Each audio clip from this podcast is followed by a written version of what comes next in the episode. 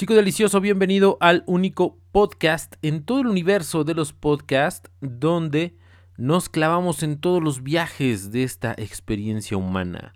El día de hoy te traigo un tema polémico, un tema caliente y candente que trata acerca de una convocatoria que lanzó la SEP, la Secretaría de Educación Pública en México, para ilustrar sus libros de texto gratuito.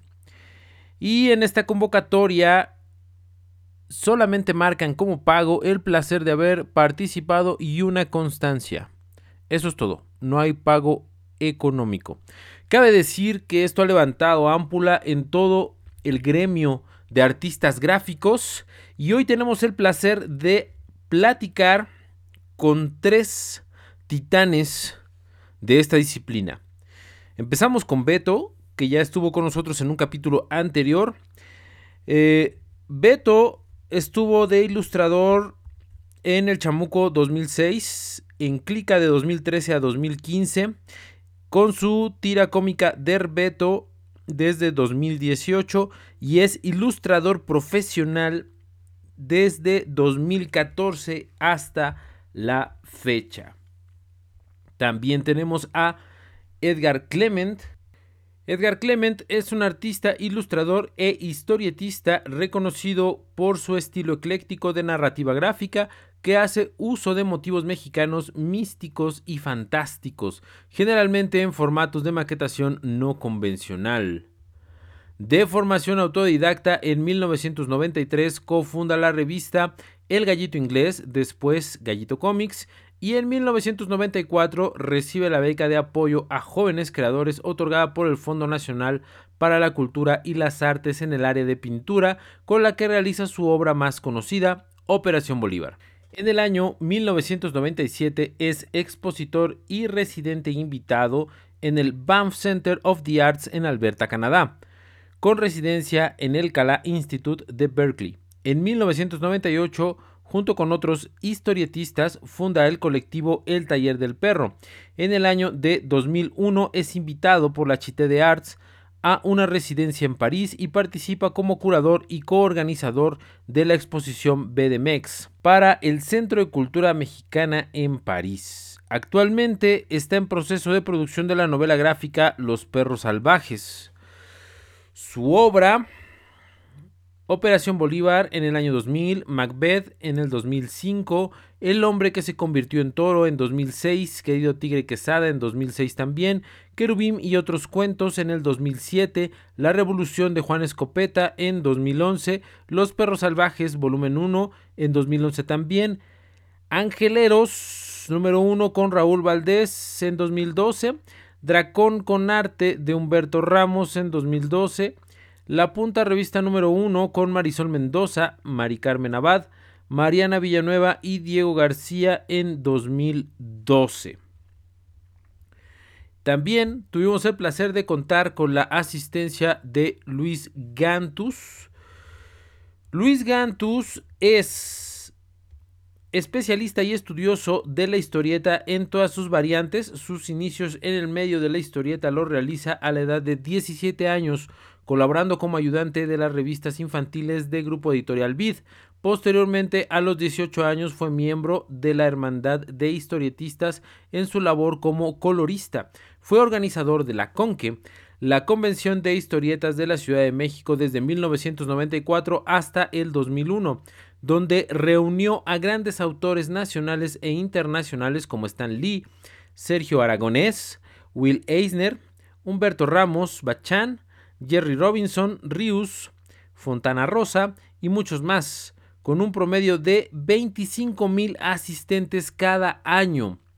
Fue asistente de editor en Grupo Editorial Vid a cargo de las ediciones especiales, editor en Editorial Toucan, donde coordinó el cómic Hellboy y el manga Guerreras Mágicas. Posteriormente fue editor en Shivalba Press, editorial donde publicó El Bulbo de Bachán y el cómic del luchador Tinieblas.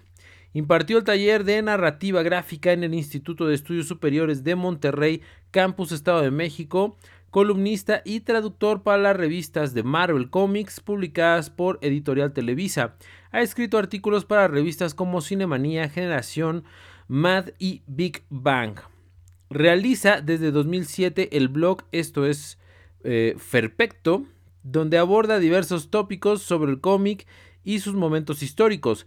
Dicho blog se ha convertido en el referente más importante de historieta mexicana en lo que respecta a actividades de los autores contemporáneos y de investigación de ejemplares poco conocidos por el público. Coordinador editorial de la adaptación en cómic de la Eneida de Virgilio y de Don Juan Tenorio. Coordinador de las actividades sobre el cómic en la Feria del Libro del Zócalo de la Ciudad de México y de la Feria Internacional del Libro de Guadalajara, dentro de las actividades del Encuentro Internacional de Caricatura e Historieta.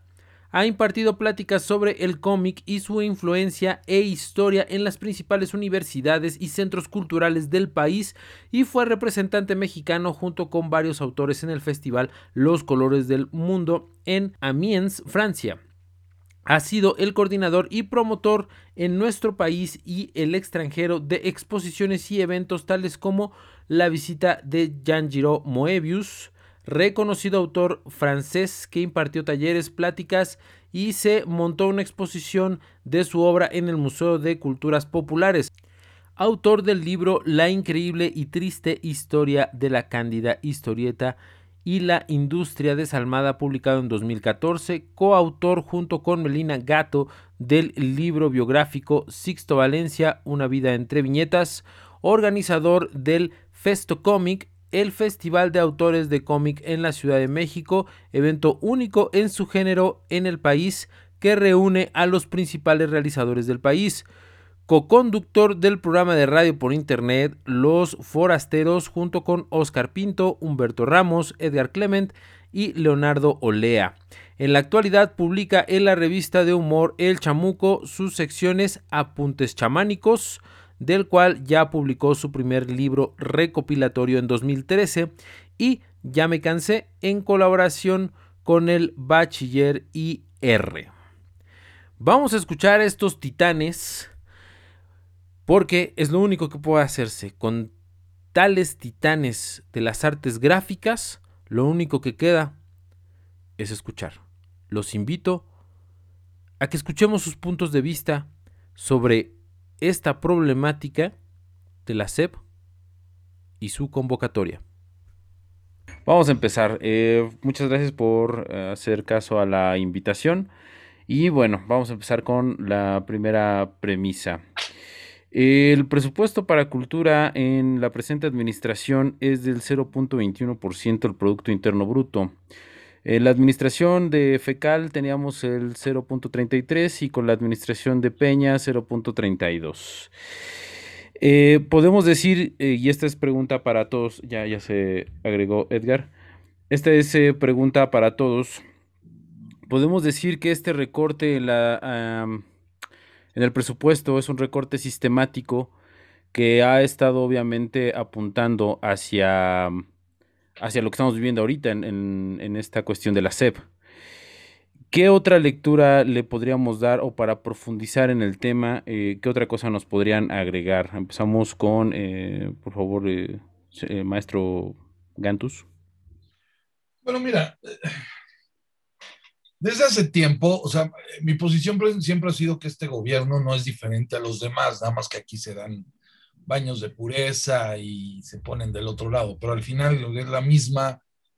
Eh, a mí me resulta a veces un poco más peligroso porque los baños de pureza o esa falsa este, posición moral, de superioridad moral, eh, solo conlleva ocultar grandes cosas. Lo que está pasando con la cultura y lo que le ha pasado en México desde mediados de los 70, principios, o sea, ha sido una, una destrucción de la cultura popular, de, de, los, este, de los avances que se habían hecho.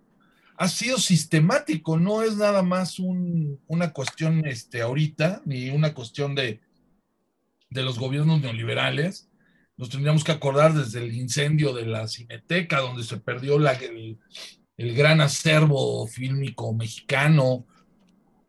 Este, y de ahí podemos acordarnos de los continuos ataques a las diferentes este, formas de cultura popular. en particular el cómic, siempre, durante mucho tiempo ha sido atacado, al principio por la derecha y en los 70 por la izquierda, pero ¿qué te puedo decir? Entonces, para mí es una cuestión que no es de ahorita, ni siquiera es de los gobiernos neoliberales, ya los gobiernos neoliberales ya fueron la puntilla de esto, y pues lo que está pasando ahorita es que a nadie le interesa que la gente lea, no hay nadie que le interesa que la gente tenga una visión. Y hay otra cosa, a nadie le interesa que la gente ocupe su ocio en algo que no sea estupidizar su mente. Ok. Eh, maestro Clement, estábamos eh, analizando los últimos recortes de las... No los veo. Ah, no, quitamos las cámaras, güey, porque... dijeron que no podíamos tener cámara. Ah, sí, ok. Somos muy además mi pinche internet está de la mierda. Por eso, por eso quité las cámaras, me acordé. Okay. Ah, sí, cierto. Este, Beto, ¿quieres profundizar en la pregunta? Bueno, yo estoy de acuerdo con, con Gantus, o sea, a nadie le está interesando como que esta cuestión de la cultura ya desde hace un rato, ni a nivel social, yo creo, o sea, como te lo comentaba la otra vez, digo, ya la gente lo ve más como un hobby que como un trabajo serio, ¿no? Eh, la cuestión, por ejemplo, también del cómic es como, pues lo piden de agrapa y lo ven como, como un hobby, como algo que pues, cualquiera puede hacer, o no sé, se les hace muy sencillo, ¿no? Eh, en la cuestión de los recortes, pues sí se va viendo conforme van pasando los. Ah, ya se fue el Gantos. Digo, el Clement. Sí se va viendo conforme pasan los gobiernos que, que poco a poco les va valiendo más madre, ¿no? Y ahora, esta cuestión de que, bueno, no sé, Gantu, se supone que ahorita sí es para, por la cuestión del, de acabar con la corrupción, ¿no? Pero lo que dices tú que llamas eh, baños de pureza. Pero a ver, ok, ¿cómo acabas con la corrupción? Atacando la corrupción, quitar el dinero no va, o sea, que no paguen una, que no paguen la ilustración no es atacar la corrupción es eso no es. ser unos cabrones que se quieran ahorrar una lana. O sea, el quitarle presupuesto a la cultura no es, no es atacar la corrupción. Pero digamos que lo están justificando así, ¿no? Es una manera de justificarlo nada más como taparle no, Necesitan dinero para sus programas este, eh, clientelares. Eso es lo que necesitan, ese dinero. Madres. O sea, eh, para mí esa es la posición quítale donde la gente pues, le vale madre, porque también le vale un poco madre. Este. Y. Y nadie se va a quejar. Y ahorita, por ejemplo, pasó con los fideicomisos. Quitaron los fideicomisos. Uno de ellos es el del FONCA. Ándale. Y una de las cosas que va a traer es que eso se va a hacer a discreción. O sea, durante años todos los, beneficios sociales se daban a la discreción del partido en el gobierno. Durante mucho tiempo se luchó para evitar eso. Claro, tenía errores, tenía problemas, tenía fallas. Pero en vez de corregir esas fallas y atacarlas, no, cancela, rompe, este, desaparece. desaparece. es absurdo. Ahí lo único que está haciendo es abrirle el paso para los que vengan después de él, para que se usen otra vez esos programas como se usaban en los setentas. El mismo periodismo de los setentas. Para mí es eso. Sí. Eh, ¿Alguna opinión, maestro Clement?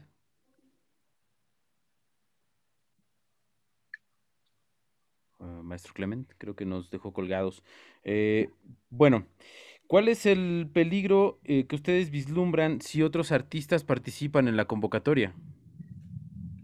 Pues yo pienso que que va a seguir habiendo convocatorias así y que... Ah, perdón, estaba con el... Es que puse mute en el micrófono, perdón. Ah, va. Adelante, adelante, adelante, adelante, sí. Este, maestro Clemen, ¿cuál es su, su, lectura, digamos, de apertura para este problema, esta problemática de la CEP? Yo digo que es una pendejada, güey.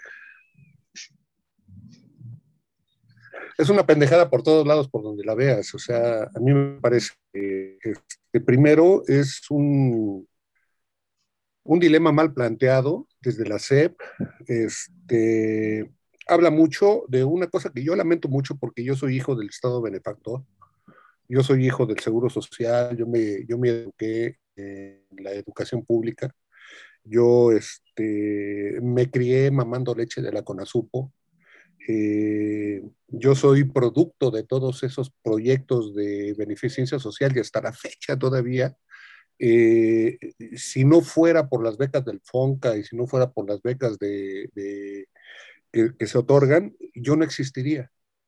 Entonces, en ese aspecto, eh, lo que me alarma es precisamente que la misma SED llegue a este punto en donde no quiere pagar sus colaboraciones, cuando además es un falso dilema.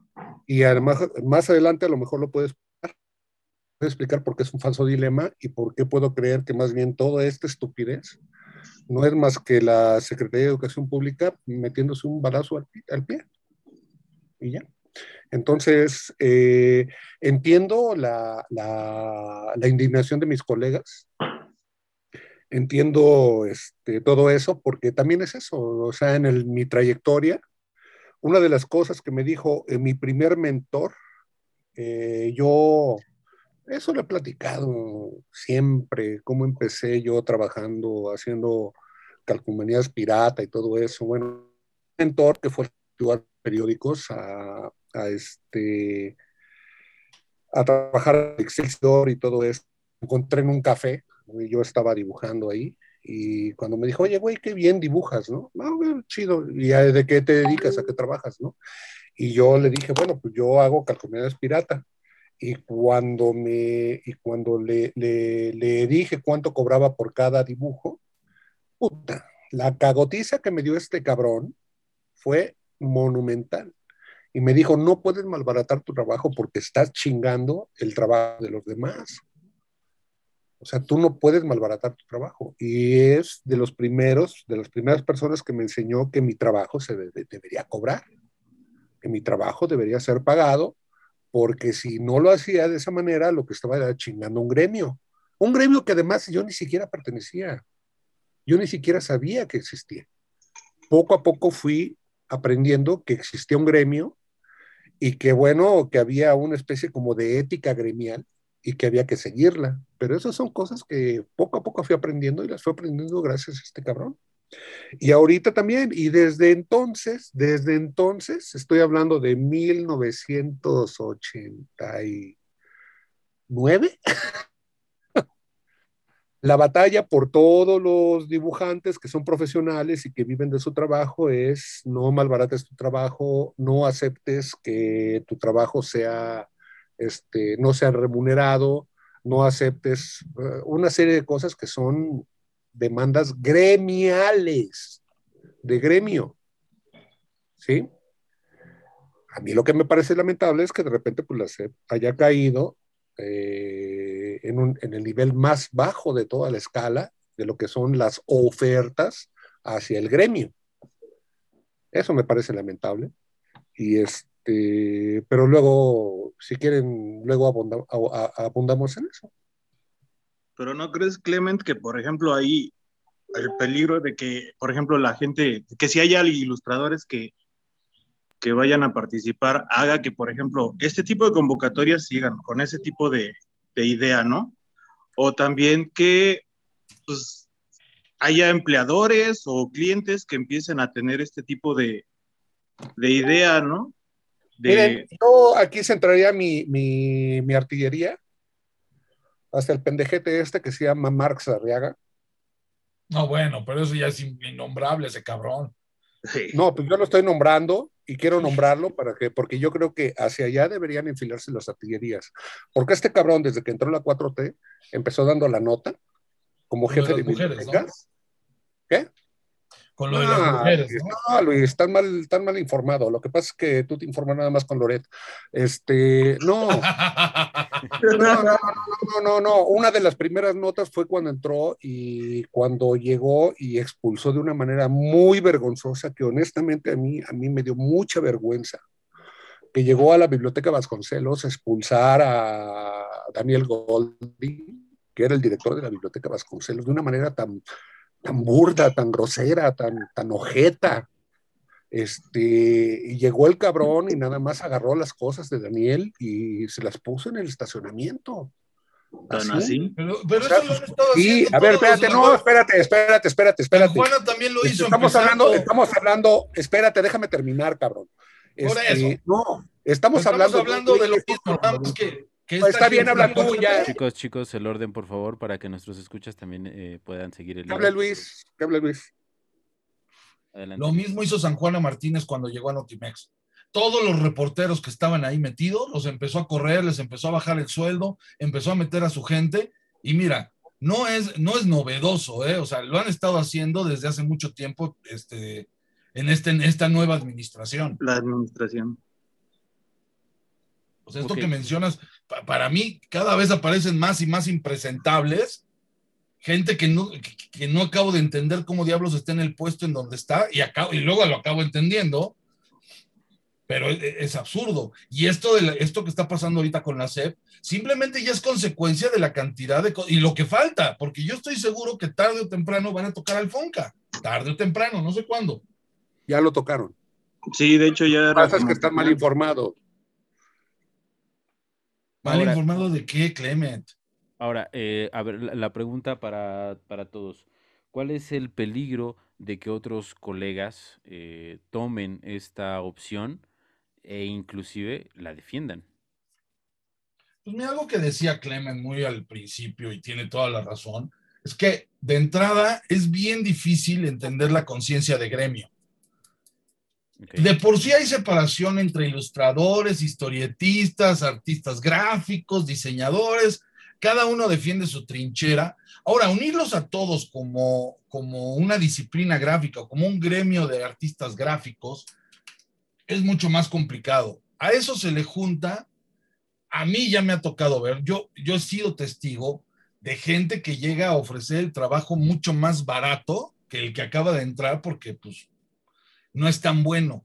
La única manera en que alguien que no es bueno o que no sabe hacer bien su chamba consiga cierto tipo de trabajos es abaratándose.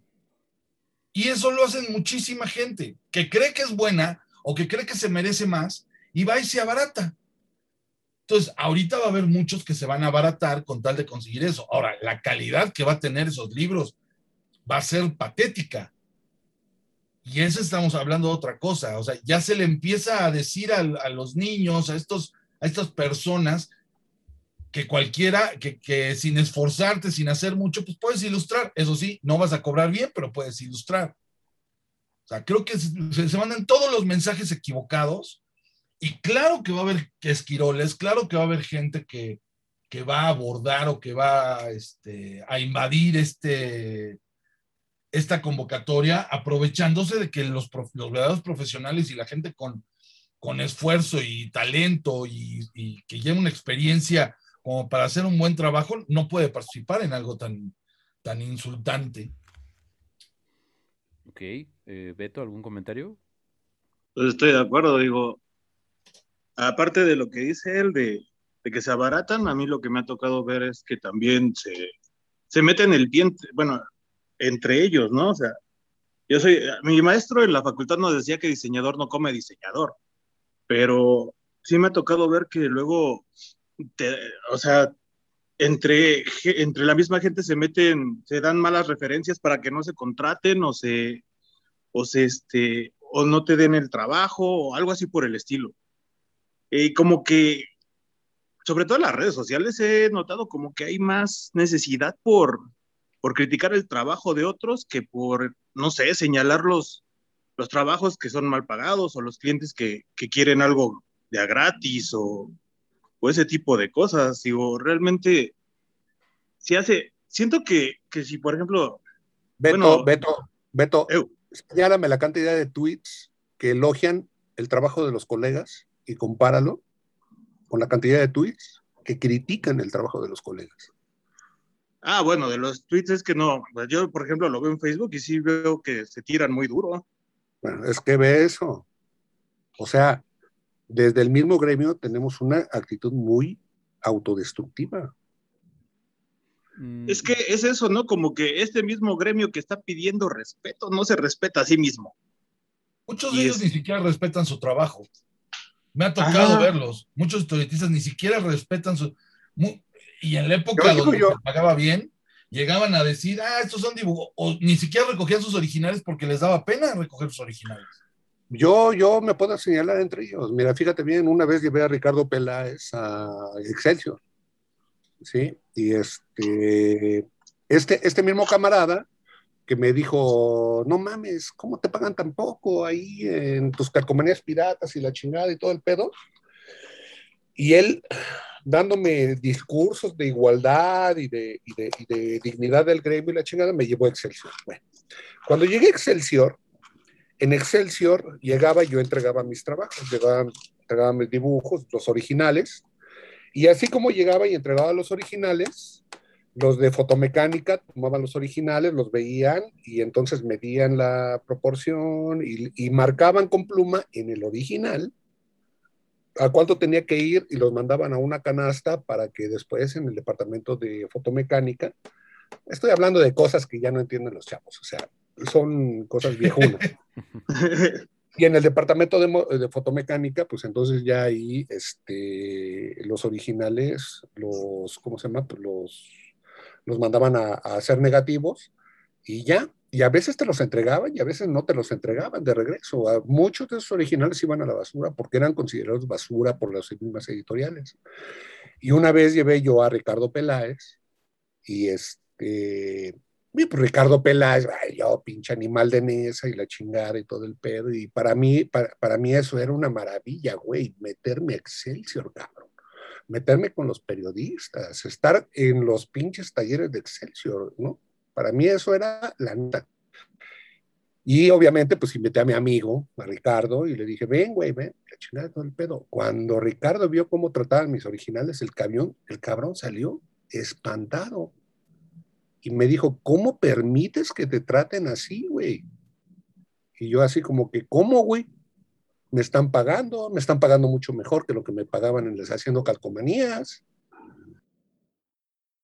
Y yo no entendía dónde estaba la indignación de Ricardo. Lo entendí mucho después. Mucho, mucho, mucho después.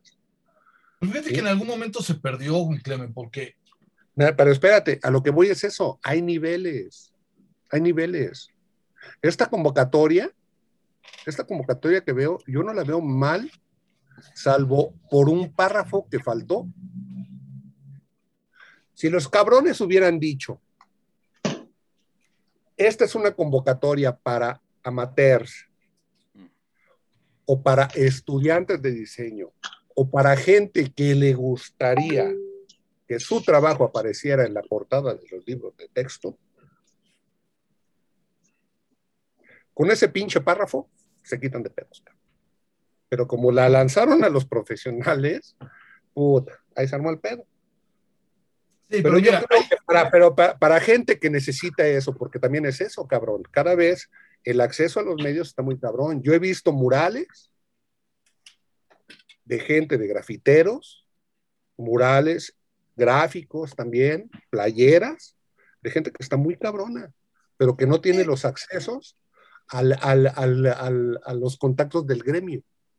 Es curioso que en la época de internet. Para esa gente una convocatoria sí hubiera servido, pero el pedo es de que también los pendejos que están en la SEP tampoco saben en qué mundo están parados. Pero yo creo que esa convocatoria bien orientada hubiera sido un golazo y acabó resultando un balazo en el pie. Ahora, eh, pero es que es muy simple. Sí muestran no nada más un total desconocimiento del gremio, muestran un desprecio hacia el gremio y, y aceptarlo. Tú mencionaste algo interesante, lo de los originales. Hay un momento en el que se perdió eso de los originales. Siempre me ha parecido muy peculiar. Bueno, Luis, ¿tú, conoces, tú conoces la historia de todos los originales de Gea y de Vargas Che y todo eso, güey. No, yo me sé la historia de varios originales. por ejemplo, también sé la historia que platica, cómo se, cómo se le trataban a los originales en esas épocas. No, yo lo sé. También, y también hay otra cosa. Y también hay otra cosa, la lucha que me mostró este colega en ese café es una lucha que yo veo todos los días en redes. Todos los días. Todos los días mis contactos están diciendo, cobren por su trabajo, no dejen esa mamada de que este, no te voy a pagar, pero te voy a dar fama, no se la traguen, todo eso. Güey, eso es una lucha que ha venido por años. Yo entiendo la indignación del gremio porque aquí el punto es que así como nos tratan los clientes culeros, nos viene a tratar la institución rectora de la educación pública en México. Exacto, eso es lo pesado. Ese es el punto. O sea, el punto es de que la institución rectora de la educación nacional nos viene a tratar como cualquier pinche cliente pedorro. y lo seguirán haciendo hasta que no se le ponga un alto. Es precisamente lo que venía diciendo Gantos, ¿no? O sea, están mandando todos los mensajes equivocados, digo están despreciando al gremio y suena insultante. Claro. Ahora, un, mensaje de Max Arriaga. Max Arriaga dijo a las 12.39 del día de hoy eh, que deberían sentirse emocionados, responde Max, eh, Marx Arriaga a artistas ante la convocatoria de la CEP. Yo lo que quisiera es que la presión que se está ejerciendo llegara a la destitución y a la defenestración absoluta de Max Arriaga. Yo estoy de acuerdo. Sí, estoy de acuerdo yo también, sí. Es lo que La estupidez que muestra, o sea, la actitud y estupidez que muestra ese tipo de comentarios. Un imbécil que gana 126 mil pesos al mes y que no los desquita y que no los merece. Que además hay otra cosa, yo no sé por qué está ganando 128 cuando la constitución, según la reforma, no puede ganar más que el presidente. No, puede ganar, no puede ganar más que el presidente. Exacto. Entonces, hay que, hay que también, eh, hay, hay que, también que, checar eso, cabrón. A ver, ¿cuáles son tus privilegios, Max Arriaga? No, es que seguimos jugando con esos privilegios, pero ahora no nada más eso, ahora está esa situación. Mira, yo alguna vez este, lo discutí con Rius precisamente de que, de que había que cobrar por el trabajo. Él había cosas en su momento que él consideraba de lucha social, porque él sí fue un luchador social. Creo que fue el último gran luchador social de la historieta. No veo a ningún otro por ahí, pero bueno, para mí fue el gran. Mira, mira, mira, no sé, mira, en el último, en la última conversación que tuvimos, yo dije que el gremio era muy ignorante, pero ¿sabes qué? Creo que me estoy moviendo todavía con parámetros todavía de cuando yo tenía 20 años y no, no es tan ignorante. Y ya hay gente, ya hay gente como por ejemplo la gente de, este, ¿cómo se llama? La Sociedad de Tinta o la AMDI, que ya puso el grito en el cielo. Está bien. O sea, está bien. Sí. O sea, ya, ya no son estos historietistas que nosotros conocimos que firmaban las cosas por el punto 0001% de las regalías. No, ya no. O sin regalías.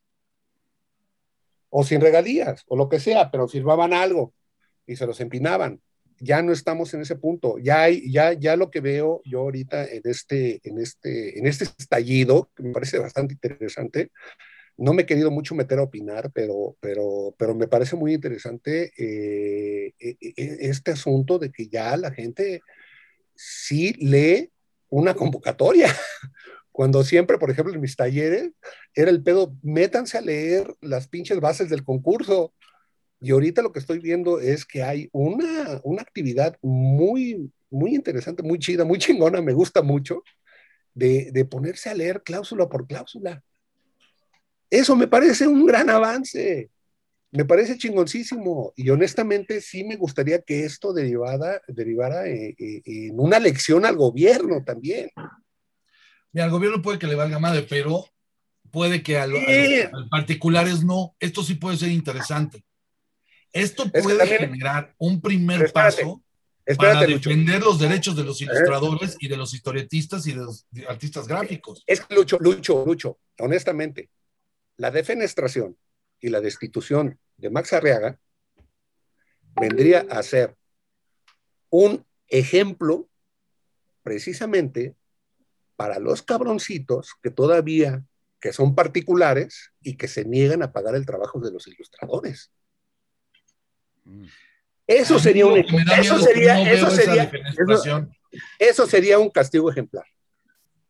Mira, a menos de que se empiecen a mover los aliados o, los artistas gráficos afines o cercanos al poder, yo no veo cómo puedan este, sacar este güey Marx Aguirre. Yo no pondría mis esperanzas en eso.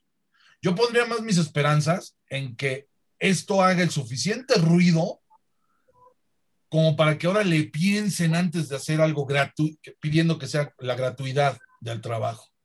O sea, que esto sirva como alicate para que cuando te pidan esa gratuidad digas, no, oye, no mames, ¿no viste todo lo que pasó con esto, con la SEP?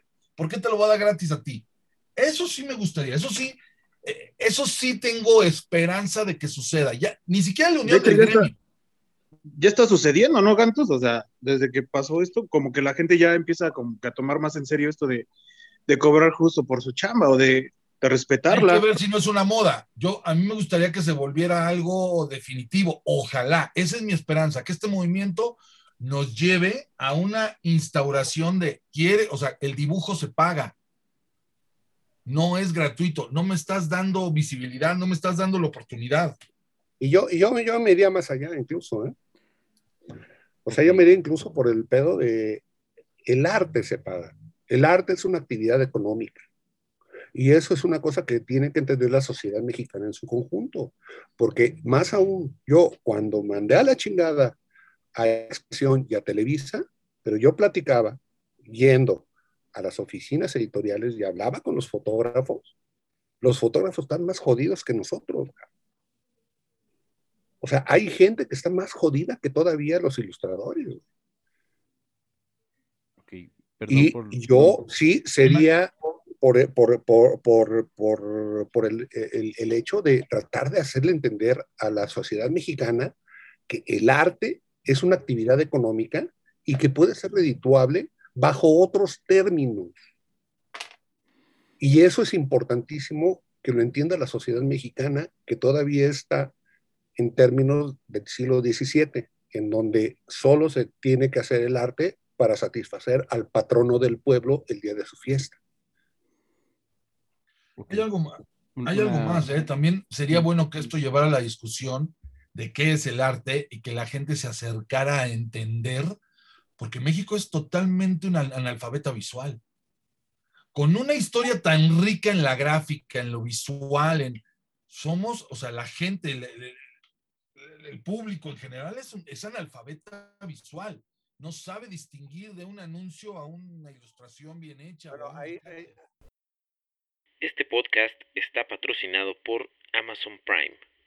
Con Amazon Prime disfruta de entregas gratis el mismo día y también disfruta de Prime Video, que te da acceso a series, películas populares y series de TV exclusivas de Amazon Originals. También puedes disfrutar de Prime Gaming, que ofrece promociones exclusivas en preventas físicas de videojuegos elegibles. Obtén 30 días gratis de esta membresía en el link de abajo. Con tu registro nos ayudas a seguir fondeando el proyecto de vida psicodélica. Vamos de regreso con nuestros invitados. Yo lo atribuyo mucho a una cuestión cultural católica. Y no estoy hablando religiosamente, hablo culturalmente de ideas, conceptos, de... Cosmovisiones. De, visiones, exacto, de cosmovisiones. El, pensar que hay un... esta idea de, que dibujar o los oficios bien realizados son un don divino. Y si es un don divino no puedes cobrar porque estarías cobrando por lo que Dios te dio, no es tuyo, te lo dio Dios. Uf. O sea, es esa visión, porque por eso se le regatea a los carpinteros, por eso se le regatea a los plomeros, pero no le regateas a un arquitecto. Exacto, o a un médico. O a un médico no vas, y hay gente que paga 1.200 varos o 1.500 pesos por una consulta para que les tomen la temperatura. Pues un blanqueamiento de Naldo acá. Exacto, o sea, no sé si para eso, pero, pero a mí o sea, todo lo que tenga esa noción de don divino. ¿Ya estamos grabando o no? Sí, sí, sí, claro. Toda, toda, toda esta noción del don divino, toda esta noción de, que viene. Es por algo que La Rosa de Guadalupe es el programa más visto en Latinoamérica. Uf. Por esa cuestión de. Y fíjate, yo una vez vi un capítulo que no estaba nada mal. Hablaba sobre a una mujer a la que le secuestran su hija y organiza, o sea, se pone a buscarla en una cuestión de trata de blancas. Dije, ah, cabrón, ese tipo de temas yo no las veía antes. Pero ¿No es el capítulo que prohibieron? No lo sé, pero la mujer al final, con base a su esfuerzo, a estar creando asociaciones, a estar apoyando a otras madres que le secuestraron la, la hija, recibe un reporte y en el momento, en vez de darle un, mérito al trabajo, al esfuerzo, a todo lo que hizo esta mujer durante tanto tiempo tratando de luchar por recuperar a su hija, se lo atribuyen a que llega un vientecito de la Rosa de Guadalupe. Ah, sí, Eso pasa, o sea, te están diciendo, no importa tu trabajo, siempre tienes que esperar a que algo, una fuerza superior, eh, te lleve a donde tienes que llegar. Entonces también la idea de no hacer nada. Y entonces caes también en ese problema. Bueno, eso aplícaselo en mentalidad. Yo no estoy hablando ni de religión ni de nada, estoy hablando de mentalidad. De una cuestión sociocultural. No importa qué tanto hayas eh, trabajado tu don, o sea, como es algo que se te otorgó divinamente, pues no vale. que no se trabaja. O sea, por ejemplo, se habla mucho de Miguel Ángel y Da Vinci, pero nadie sabe lo que cobraban. Miguel Ángel no movía un dedo si no le pagaban. Inclusive el famoso David, él quería ser el David, él tenía ese plan y hasta que alguien no le pagó, no lo hizo. así, así es esto. O sea, y, y Da Vinci era famoso no nada más por, no nada más por cobrar, era famoso por no entregar. Y ahora el otro punto, el desprecio inclusive desde las instituciones hacia lo público, porque antes, como bien mencionaba Edgar, eh, dentro de lo público había algo de, digamos, de calidad, de, de, este, de mensaje, de intención. Parece que el mensaje de la institución el día de hoy es que lo público es tan desdeñable que ni siquiera hay que invertirle a, vaya, a lo público. ¿Estás ahí, Clement? Sí, acá estoy. Ah, pues ya te toca a ti, mano. Sí, yo creo que Clement sabe. Es un tema más profundo ese, o sea, porque también hay otra cosa. Mira, eh, como les comentaba, yo soy hijo de la educación pública.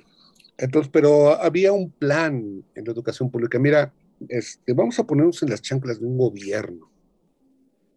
¿Sí? Eh, y en las chanclas de un gobierno está precisamente eh, el planificar hacia dónde tiene que ir el país.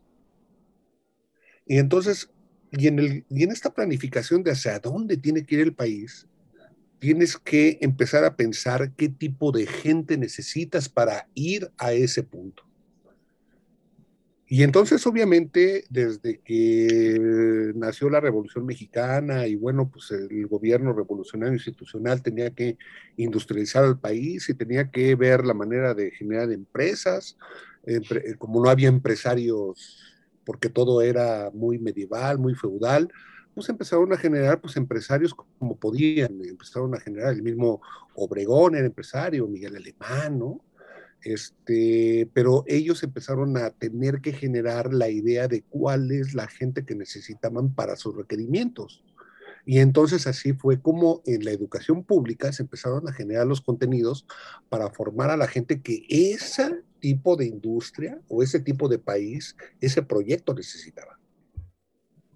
¿Sí? Entonces, pues así es, o sea, para que la Secretaría de Educación Pública se ponga a ver qué chingado contenido tiene que ver ahí en los libros, tiene que tener idea de hacia dónde va.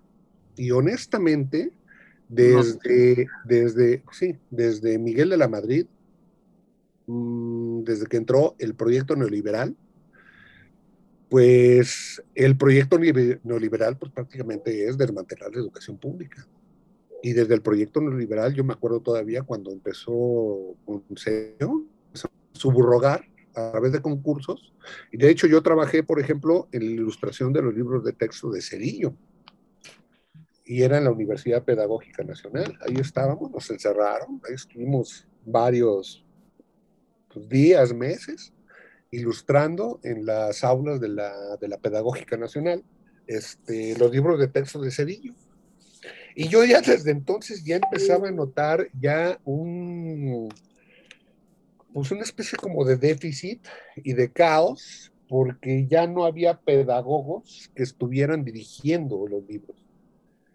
¿Sí? Había lineamientos desde presidencia, desde la educación pública, para tratar de modificar los libros de texto. Se metió a huevo, así a huevo, a los libros de texto, este, el tema del 68, este, varios temas que eran así como que, bueno, lo que era políticamente necesario para seguir manteniendo las, las aguas calmas, ¿no? Ahorita me llama mucho la atención esta convocatoria que hace Marx, además el puto nombre, imagínate la clase de padres que debes tener para que te pongan Marx, cabrón. Pero bueno. Saliendo madres que es un apellido, ¿no? O sea. Deja, deja eso, güey. O sea, pero eso te habla mucho también de cómo han ido los procesos, de cómo van los procesos sociales y cómo van fructificando. Entonces, que este cabrón, más que marxista, nos haya terminado siendo estalinista, leninista, pues bueno, también te habla de, los procesos y te habla de, del tipo de gente con, la que contamos, ¿no? Este, es, así, como cuando también tenemos a, eh, eh, eh, las directrices, pues apellidos ingleses y todo eso. A lo mejor es una pendejada porque me dicen no hay que discriminar por los apellidos y todo eso, pero no sé, yo sí todavía lo sigo teniendo medio en cuenta, sobre todo bajo mi hipótesis de que no dejamos de seguir siendo una sociedad de castas y de clases. Yo no estoy de acuerdo desde hace mucho. Pero fíjate que ahorita me acordé de algo. Tú sabes, por ejemplo, que la única facultad de la UNAM que no tiene un centro de investigación ni presupuesto y de hecho lo tienen prohibido es la de ciencias políticas. Ah, y que esa misma facultad, esa facultad está aislada totalmente del campus universitario y eso principalmente es, una de las razones por las cuales no se hacen estudios sociopolíticos en México. Por eso no hay una, un, verdadero estudio de cuál es nuestra sociología, cuál es nuestra, nuestro devenir político, cuáles son las... yo, yo, yo quería hablar de este tema, de este tema que estamos tocando ahorita, lo quería hablar mañana en mi, en mi, canal, pero pues ya se los voy a spoilear, les voy a spoilear. Fíjate bien, me parece inútil toda esta, bueno, no me parece inútil toda esta discusión porque sacó a la luz varios temas que es necesario que discutamos y que planteemos. Pero una de las cosas que a mí me alarma brutalmente, me alarma mucho desde, desde, desde hace mucho tiempo, desde que soy joven, este, es la fractura que hay en el aparato burocrático institucional del Estado. ¿Sí? O sea, me parece muy jodido, por ejemplo, que la papelería de la Universidad Nacional Autónoma de México no la diseñen alumnos y profesores de la Facultad de Diseño. O sea, ¿por qué tienes que pagarle a externos? Es corrupción eso. Cuando tú tienes un campus completo, cabrón, de alumnos, de profesores que supuestamente están capacitados para porque además les están enseñando a hacer esas cosas para que tengan la papelería y el diseño de la universidad. ¿Por qué tendrían que pagar? ¿Por qué tendrían que pagar para, para, que un externo les haga el, diseño de la, de, la, de la papelería de la UNAM? No lo entiendo. No entiendo tampoco esto. O sea, este, este, este pinche garlito, a ver, cabrón, soy miembro del Sistema Nacional de Creadores. Eh, a mí me hacen firmar una carta que se llama Programa de Retribución Social. Sí, ¿por qué no te piden que hagas cuatro ilustraciones para eso? Exacto, exacto. ¿Por qué chingado no se comunican las putas secretarías entre ellas? Porque ni siquiera hay un proyecto real hacia esto. Cabrón, cabrón, no hay un proyecto, no hay una idea. Exacto, el Estado está fracturado desde hace mucho tiempo. Mm. Y ahorita sigue con esas fracturas. Y es eso, a ver, cabrón. Eso es hasta lógico. ¿Tienes, a 20 cabrón tema nacional de creadores? Y eso nada más de mi generación, porque es por tres años, cabrón. Pero si le sumas a los tres años, tienes 60 güeyes que ilustran, hacen fotografía, hacen diseño, hacen, eh, eh, escriben cosas, cabrón O sea, que nos pidan a nosotros, cabrón, ya nos están pagando. Ya nos están pagando. ¿Por qué chingados no nos piden a nosotros? Oye, güey, avienten una puta ilustración para el libro de texto gratuito. No, y además, ¿sabes lo que se podría hacer bajo ese tipo de proyectos? Yo encantado. Yo encantado.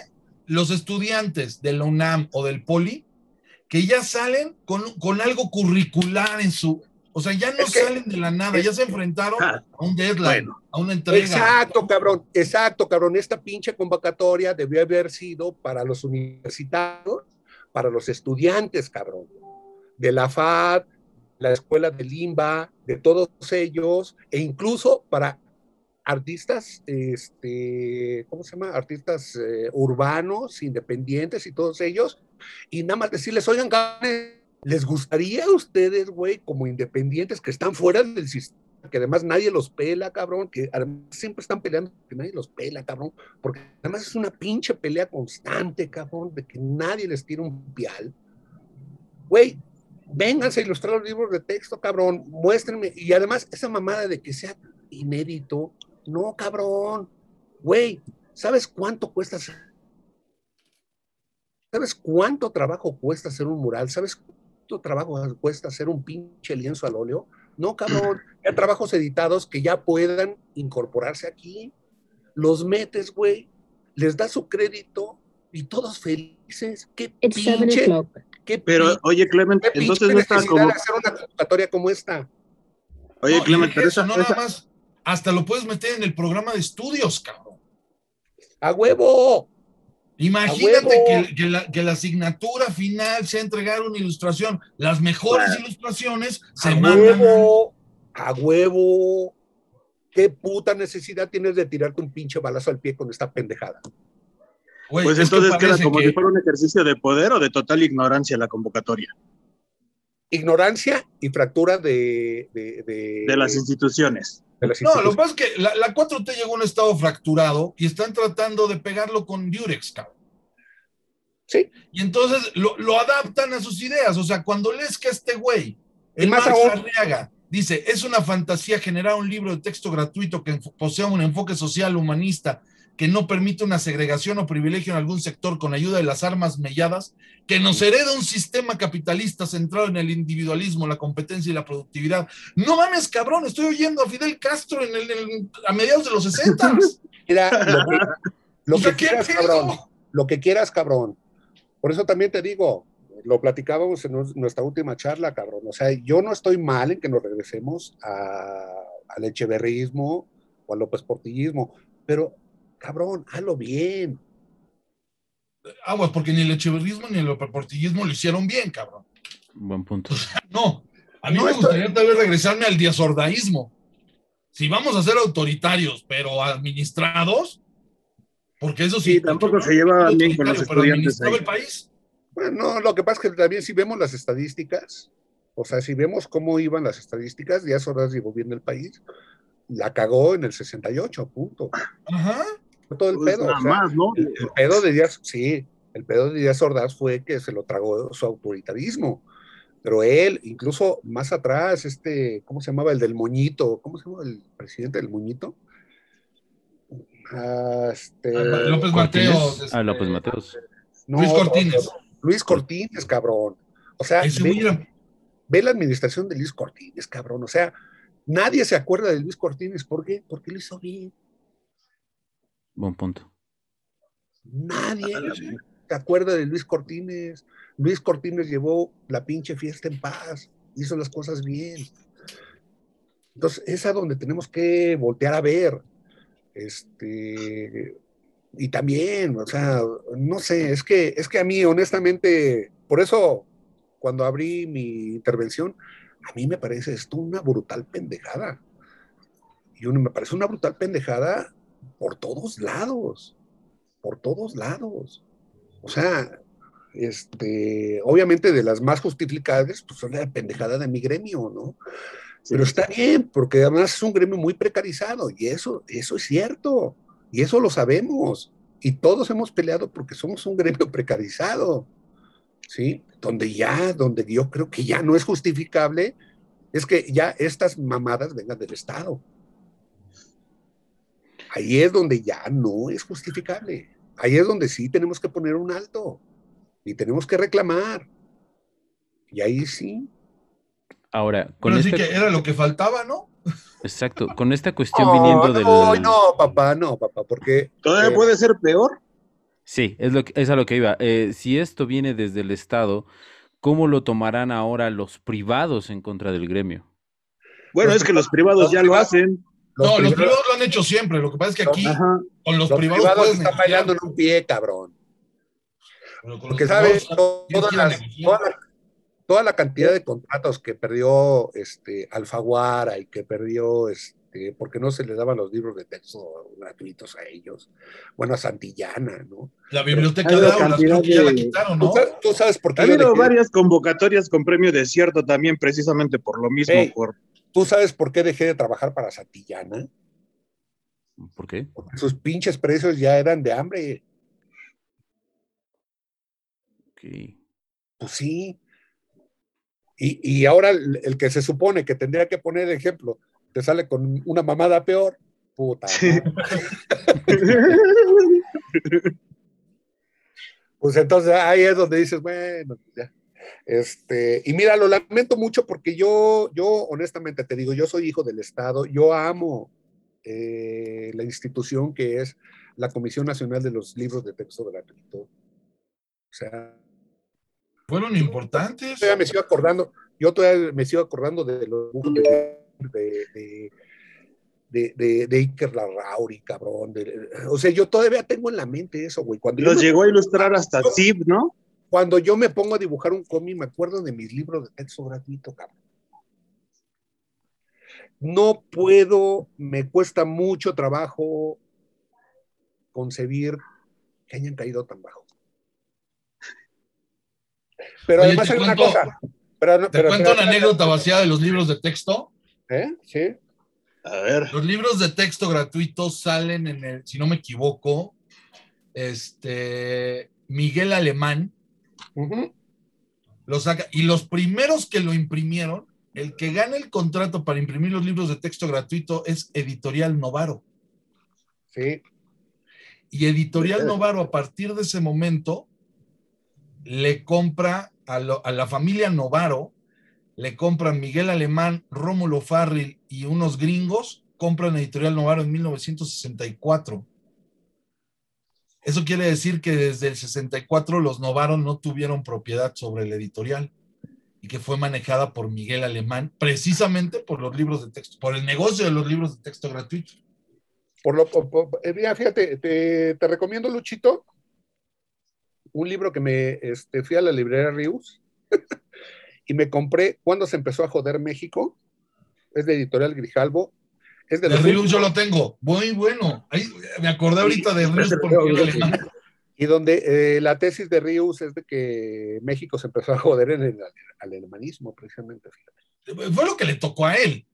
O Fue sea, lo que le tocó a él, pero yo, yo creo que hay dos puntos de inflexión. Es el alemanismo, pero también es en el 68, cuando el Estado ya supo que las partes beligerantes, las partes críticas de la sociedad venían de las universidades y empezaron una política de desmantelamiento de la educación pública. ¿Fue cuando descentralizaron la UNAM? Sí, fue cuando mandaron la vocacional 7. Yo estudié en la vocacional 7, la que está aquí en Santa María Estahuacan, y ahí me- que la vocacional era la que estaba en Tlatelolco, fue la que convocó al 68. Fue cuando empezaron a generar las FES, ¿no? Las facultades. Exactamente, porque lo que querían era descentralizar y metieron el movimiento porril. Sí, los Que me, porros. perdonaran, que me perdonaran las feministas, pero yo cuando veo a las, a las chavitas estas violentas con los martillos y todo esto, güey, las veo y digo, eso es porro, cabrón. Es Y los porro. veo y son las mismas tácticas y las mismas técnicas, güey. O sea, pero me perdonarán. No, son como grupos de choque también, sí. Son grupos de choque. Bueno, pero acuérdate que hacen con pero, los pero, porros, pero, pero, los pero todo eso, movimientos pero, todo, pero todo eso, todo eso viene precisamente de esa estrategia de desmantelamiento de la educación pública que se empezó a generar a partir del 68. O sea, con el alemanismo entraron los privados, ¿sí? Y los Y privados empezaron, empezaron a, a- a quitar, a de- dejar aparte lo público para prevalecer lo privado. Y luego en el 68, ahí es donde viene el desmantelamiento ya absoluto. Ya dicen, no podemos mantenerlo público porque se nos voltean estos cabrones. Y empezó el desmantelamiento de, venderlo. de- de la- de- de todo lo que es educación pública, salud pública, todo lo público. Y bueno, luego viene ya el empujoncito que nos faltaba, que era el tacherismo y el reganismo con el neoliberalismo. Y pues bueno, aquí estamos. Entonces Sin podríamos camino, decir que saber a esta- dónde. y- podríamos decir que esta administración sigue siendo neoliberal a pesar del discurso. Sí, Sí. sí, completamente. No puede. O sea, porque si tú te, si tú te radicalizas, es ahí donde cuando ya me dicen que, ah, que el dictador, el peje y la chingada, no, güey. Si se radicalizara, ya tuviéramos un golpe de Estado aquí, ahorita. Ese cabrón está como los equilibristas, cabrón. Por eso miente un día y el otro día no, y se va por un lado y para el otro, porque está jugando No, equilibrista, güey. No puede hacer completamente lo que él quiere, ¿verdad? Precisamente. No, no puede hacer nada de lo que, de hecho, desde que llegó el, el ejército le puso el pie en el cuello, los empresarios Ajá. le pusieron. Claro. El LIB le salvó el culo con lo de las Claro, gaseras güey. porque se le estaba viniendo en bronca. Claro. Salinas Pliego le salvó el culo con lo de sus programas Claro, lo de- sociales porque no tenían como Ajá, lo de las tarjetas de bienestar. Claro. las tarjetas de bienestar. Este, eso- Estados Unidos le puso el pie en el cuello cuando le dijo, güey, aquí están los aranceles. Adiós, papacito. Adiós. Ah, todo el mundo le ha hecho bullying al peje, entonces. Pues es que ha vivido en el bullying desde que Madrazo le robó la. Nada más que ahora el bullying, el güey se quiere ser el bullying. Ese es el problema. Pues sí, pues si lo educaste en el bullying, ¿cómo chingados va a responder? Entonces, la bronca de eso es que se está enfrentando a bullies muy experimentados, cabrón. La bronca es esto también cómo, le están dando cada chingadazo que la bronca es levantan. cómo vamos a responder nosotros, cabrón. Por eso también es que- digo, me parece interesante lo que se está dando con todo esto del movimiento del anticonvocatoria, ¿no? Ah, que salió un hashtag muy bonito. lo del- Eso de, de que están haciendo las portadas y están interviniéndolas, ¿no? Y también Sí. el hecho de, de que además- están este, su- subiendo sus posiciones. Esa de parte, que- me, pa- esa parte eh, me parece muy bella. Esa parte me parece muy bella. Me parece muy padre, muy bonita, porque además son los ilustradores por fin tomando bandera, cabrón, tomando actitud, siendo activistas, cuando además hay una cosa, el gremio de los ilustradores ha sido muy apático todo el puto tiempo. Eso, como que eran este, indiferentes al contexto, ¿no? Bueno, ahora están demostrando también un poder de convocatoria y están demostrando la importancia de la gráfica. Te digo, si a partir de aquí se empieza a, hacer notar la importancia de la gráfica, la importancia de la profesionalización en esto, la importancia de- de- del trabajo del artista gráfico, en el área que quieras, el muralismo, el, el grafiterismo, Lo que quieras, la ilustración, la historia, lo que quieras. La fotografía, den todo. importancia como una todo, expresión, puta, ya estamos ganando, ya nos dejó algo bueno esta chingadera. Sí, a mí, a mí, a mí, a mí, honestamente, me tiene, te digo, no me he querido me- meter mucho, este, pero no sé, me, me- me gusta mucho, me entusiasma mucho la, la reacción de los ilustradores. Ojalá se mantenga hasta que no me lo, ojalá no los vayan a cooptar, que eso es muy fácil con los ilustradores. ¿eh? No, mira, puedes cooptar a un grupito, güey, pero no puedes cooptar a, a un A gremio completo, güey, no. Para Ojalá, cooptar un gremio completo tendrías que hacer, para cooptar un gremio completo necesitarías hacer un pinche plan, un proyecto mucho más amplio. Y además, con el pedo de la austeridad republicana y que no hay dinero, no creo que lo puedan hacer, no lo van a poder hacer. Y sobre todo es eso. Y que además además que no hay ahí- dinero, ahí, por su ejemplo, capacidad de organización no lo da. Mira, mira, ¿qué? Su capacidad de organización de este tipo de cosas todavía no lo da también, ¿eh? Que lo hagan, pero que lo paguen con exposición, ¿no? Sí, porque también hay otra cosa, mira, pero es que también hay otra cosa, de que también, este, y eso lo estoy viendo yo ahorita en carne propia, o sea, sí tengo mis becas y todo el pedo y la chingada, pero cuando se me acabe la beca, que sigue? O sea, y yo lo que tengo que hacer es ver la manera y tengo que ver la manera de empezarme a financiar por Patreon, por Instagram, por hacer tiendas e-commerce, Kickstarter. Exactamente. Entonces también es eso, de que la autonomía también de los, de, los ilustradores no nada más depende de lo que te tire el Estado. Y eso también es importante. Y es, es que es eso, o sea, cuando esto pase, ¿cómo va a seguir el gremio, no? Exacto, porque además, mira, ok, va, vamos a, al mejor de los escenarios, que es lo que yo creo que podría suceder. Se chingan a Marx, lo mandan a la verga. Que además no creo que lo van a mandar. Ese güey es un porro, ese güey es un porro y lo tienen ahí por algo. ¿sí? A lo mejor lo cambian de lugar. ¿Sí? Pero lo esconden, ¿no? Sí. Ese güey es un porro, es un porro. ¿Sí? Entonces, a lo mejor lo cambian de lugar y ya. Y luego, este, ok, te dan este, otra convocatoria y te sueltan un billetazo y la chingada y todo el pedo, se callan todos, todos contentos, y luego, ¿quién chingados va a pagar el pedo de que ningún ilustrador en México tiene seguro social? Ninguno tiene jubilación. A ver, échate ese trompa Bueno, cada vez. Pero, pero qué bueno, qué bueno, qué bueno, qué bueno que ocurre esto, porque yo creo que eso está ayudando a aglutinar una percepción o una idea de que somos un gremio. Porque también es eso. Somos un gremio, somos un gremio, pero la neta, cuando nos empezamos a pelear los pinches, las chambas, nos metemos el pibe en culero. Eso es lo que bien ojetes.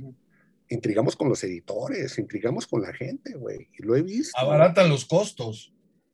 Pues sí. O sea, yo creo que, es una excelente oportunidad para empezar a desarrollar una conciencia de gremio.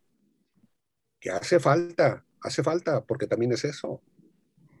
Ok, chinga su madre el peje, el peje es el más culero del mundo y la chingada. Ok, va a poner una dictadura, ok, ¿cómo la vas a combatir si no tienes una conciencia de gremio? Bueno, Clemen, no tenemos conciencia de país. Creo que por ahí podemos empezar, sí. No tenemos ni siquiera un concepto, una conciencia de nación. Pero justamente ahí es el poder del arte. O sea, esa es justamente la misión. De alguna Pero manera. si tienes un país que es medio analfabeto para percibir el arte. No, no, no, pero. La pero historieta podría ayudar. La historia podría ser uno de los vehículos, la ilustración, la caricatura. Exacto. Como lo hizo, como lo hizo con ¿no? Como lo hizo Ríos, pero desafortunadamente la división de la que habla Clement se da cada vez más notoria en esos grupos. Es muy notoria la división de, y ahora más, por ejemplo, en la caricatura es, híjole, hay un enfrentamiento brutal alrededor de, de, qué, de qué lado estás. Se nota mucho la línea de cada quien, ¿no? La, la polarización. cuando te mueves de esa línea, te empiezan a atacar de todos lados. Sí, o sea, se mueven tantito de la línea que donde la gente los tiene, y me ha tocado verlo con los monedos del chamuco. Cuando se mueven tantito de, no, hablar del peje y lo critican, les empiezan a tundir los mismos este, de la 4T y les tunden durísimo. Sí, sí, he visto los tweets luego cómo los atacan, nada más y por. Si, y si de repente Pacaso o Alarcón o, este, o Calderón se mueven de la línea de criticar al peje, que hasta eso no se han movido, este, pero les empiezan a tundir durísimo con este, de los mismos de derecha. O sea, aquí es, o estás conmigo o estás contra mí. Sí, sí. Y no es una cuestión nada más de México, es una cuestión que está pasando a nivel internacional. El problema, y alguna vez lo comentaba yo, el problema es que el capitalismo, cuando cae el muro de Berlín, al no tener una contraparte, su contraparte es el populismo.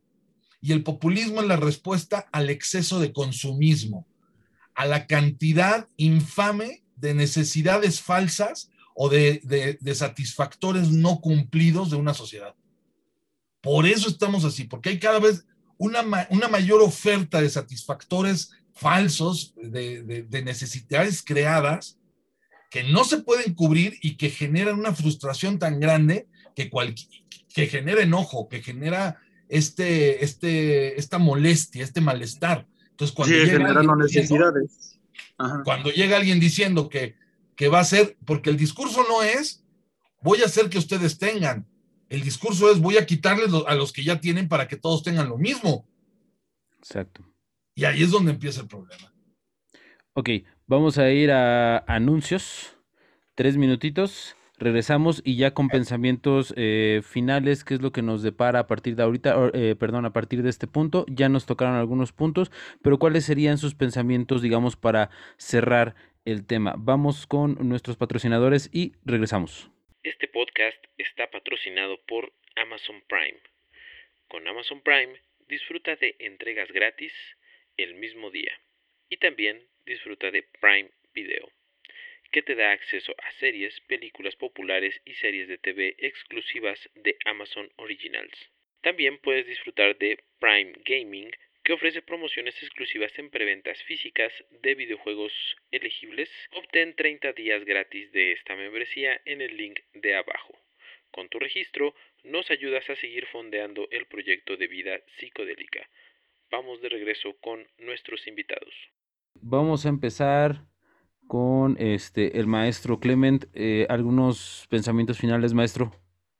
Nada más es eso, me parece una excelente oportunidad, sobre todo para continuar una especie como de conciencia de gremio que ha sido creciente desde hace muchos años y ahorita me parece una excelente oportunidad para seguir trabajando sobre esta conciencia de gremio. Y este, pues bueno, saber que sí. Ok. Beto, ¿pensamientos finales? Pues yo creo que está interesante cómo sí está generando convocatoria, sí están, este, bueno, sí se están como que uniendo, ¿no? Para, para expresarse por el disgusto que les da todo esto. Y pues esperemos que se, como dice Clemen, que se, que, se genere esa conciencia de gremio, pero que, que perdure, ¿no? O sea, no, no nada más que se quede en esto, digo, que, porque falta ver qué va a pasar después. Es que es eso, que aún que lo pongas en el mejor de los escenarios y luego. Ajá, eso es como lo que yo me quedo con. Bueno, ok, ahorita todos sí, todos nos indignamos, pero ¿y luego? Aparte, como que termina esto y como que nos volvemos ajenos a todo lo que pasa después. Entonces, no sé, yo espero que por lo menos esto nos haga pensar un poquito que no somos ajenos al contexto o a lo que pasa alrededor. Bien, yo voto por eso. Ojalá, ojalá que esta sea, eh, digamos, una oportunidad para que el gremio se una, para que estos atropellos ya no vuelvan a, a suceder y menos desde el poder que se supone, como bien lo dijeron, debería de dar el ejemplo hacia toda la nación sobre lo que se puede, lo que se debe y lo que debería de ser el trato entre conciudadanos. Les agradezco muchísimo por su tiempo, maestro Clement, Beto. De verdad, de verdad les agradezco el tiempo que nos eh, regalaron el día de hoy para platicar con todos nuestros escuchas. Vamos a dejar las redes sociales de eh, todos los invitados en la parte de la descripción para que lo sigan. Y así es como termina nuestro episodio del día de hoy. Espero que te haya gustado con estos super invitados que tuvimos. Y pues nada, no me queda más que agradecerte por prestarme tus oídos. Nos estamos escuchando en el próximo episodio.